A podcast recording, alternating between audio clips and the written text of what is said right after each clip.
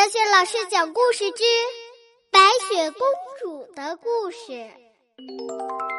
亲爱的宝贝儿，欢迎收听小雪老师讲故事，并关注小雪老师讲故事的微信公众账号。下面，小雪老师带给你的是《白雪公主的故事》，名字叫《小溪的歌声》。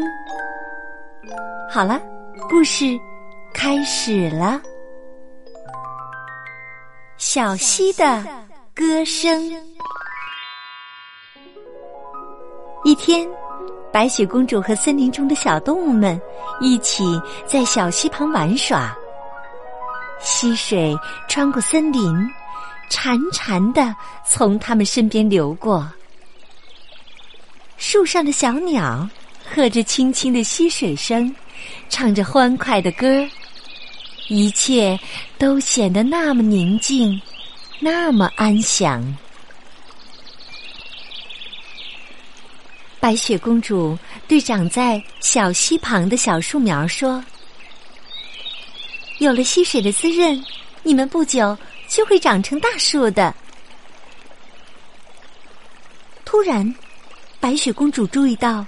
溪水中飘来一些东西，她定睛一看，原来是一些小衣服。他马上意识到这些衣服是谁的了，连忙用一根小树枝把衣服一件一件的捞上来，拧干叠好。他微笑着自言自语的说道。这些小家伙到底在干什么呢？白雪公主疑惑的穿过森林，向七个小矮人经常洗衣服的小溪走去。当他看到眼前的情景时，忍不住笑了。小矮人们都只穿着内衣裤，在小溪边走来走去找东西呢。白雪公主笑着问他们：“你们的外衣到哪儿去了？”爱生气撅着嘴说：“讨厌的小溪把我们的衣服给偷走了。”喷嚏精连忙帮腔：“是真的，小溪偷走了我们的衣服。”万事通接着补充说。我们本想把外衣洗干净，可是溪水把他们全都冲跑了。白雪公主听后，耐心的向他们解释说：“溪水并没有偷走你们的衣服啊，小溪的水流很快，它会把里面所有的东西都冲走的。”爱生气嘟囔着说。那溪水一点也不讨人喜欢。白雪公主神秘地说：“不过，在溪水把你们的衣服冲进大海之前，我把它们都捞回来了。大家瞧，七个小矮人看见自己的衣服又回来了，一个个的高兴的跳了起来。”白雪公主离开后，小矮人们又开始继续洗着东西。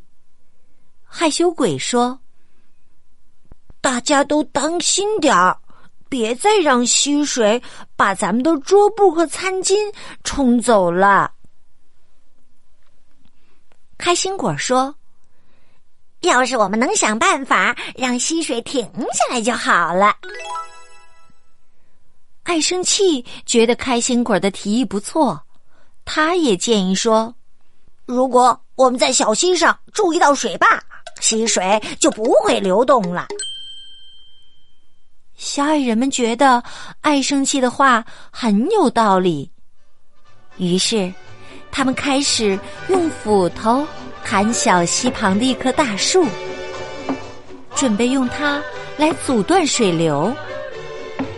他们一边干活一边快乐的吹着口哨，与树上的小鸟们的歌声一唱一和，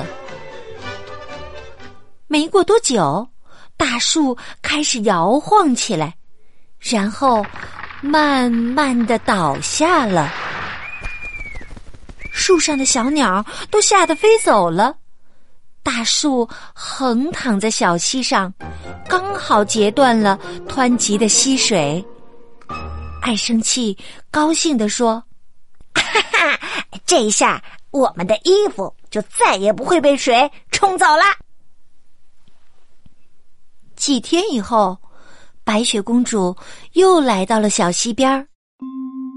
她觉察到似乎有什么不对劲儿。自言自语的说：“哎，我怎么看不到流淌的溪水，听不见小溪的歌声了呢？”担忧的对小溪旁的小树苗说：“如果没有水，你们怎么能长成大树呢？”与此同时，七个小矮人正在忙忙碌碌的洗餐布呢。他们使劲儿的搓呀搓呀，弄得小溪里全是肥皂泡。搓完之后，他们把餐布放在溪水里清洗。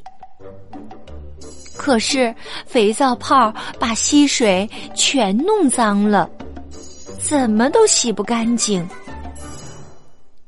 而且，小矮人们还发现，森林里突然变得安静极了。万事通疑惑的问伙伴们：“咦，为什么小鸟们再也不给我们唱歌了呢？”“因为你们把小鸟的家看倒了。”白雪公主突然在他们身后回答：“他们只好飞走了，到别的地方去找一个新家。”爱生气。难过的说：“可我们只是想洗衣服的时候方便一点儿，并不想让小鸟们飞走啊。”白雪公主解释说：“你们的水坝阻止了溪水向下游流去，很多生物得不到充足的水分。大家为什么不想想办法？”让这棵大树成为两个水槽呢？一个用来洗衣服，一个用来漂洗衣服，这该多好啊！小矮人们听后，互相对视了一下，咧开嘴笑了。他们用斧头把大树劈成了两半儿，溪水立刻奔流而下。现在，小矮人们有两个洗衣槽了，其他的一切也都恢复了原状。只是，仍然没有小鸟们的歌声。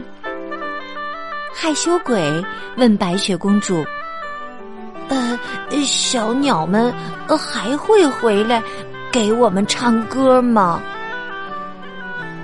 白雪公主回答说。会的，等这些小树苗都长大以后，小鸟们一定还会回来的。小矮人们听了，都咧开嘴笑了。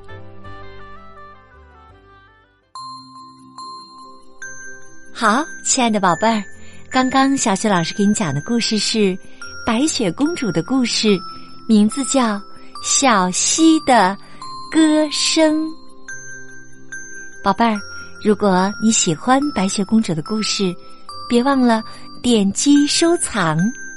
另外呢，把它分享给其他的小伙伴们听，也是非常好的一件事情呢。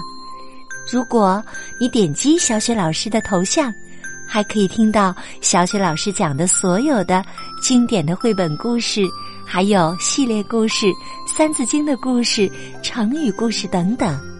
希望每个故事。你都喜欢。好了，宝贝儿，下一个白雪公主的故事当中，再见。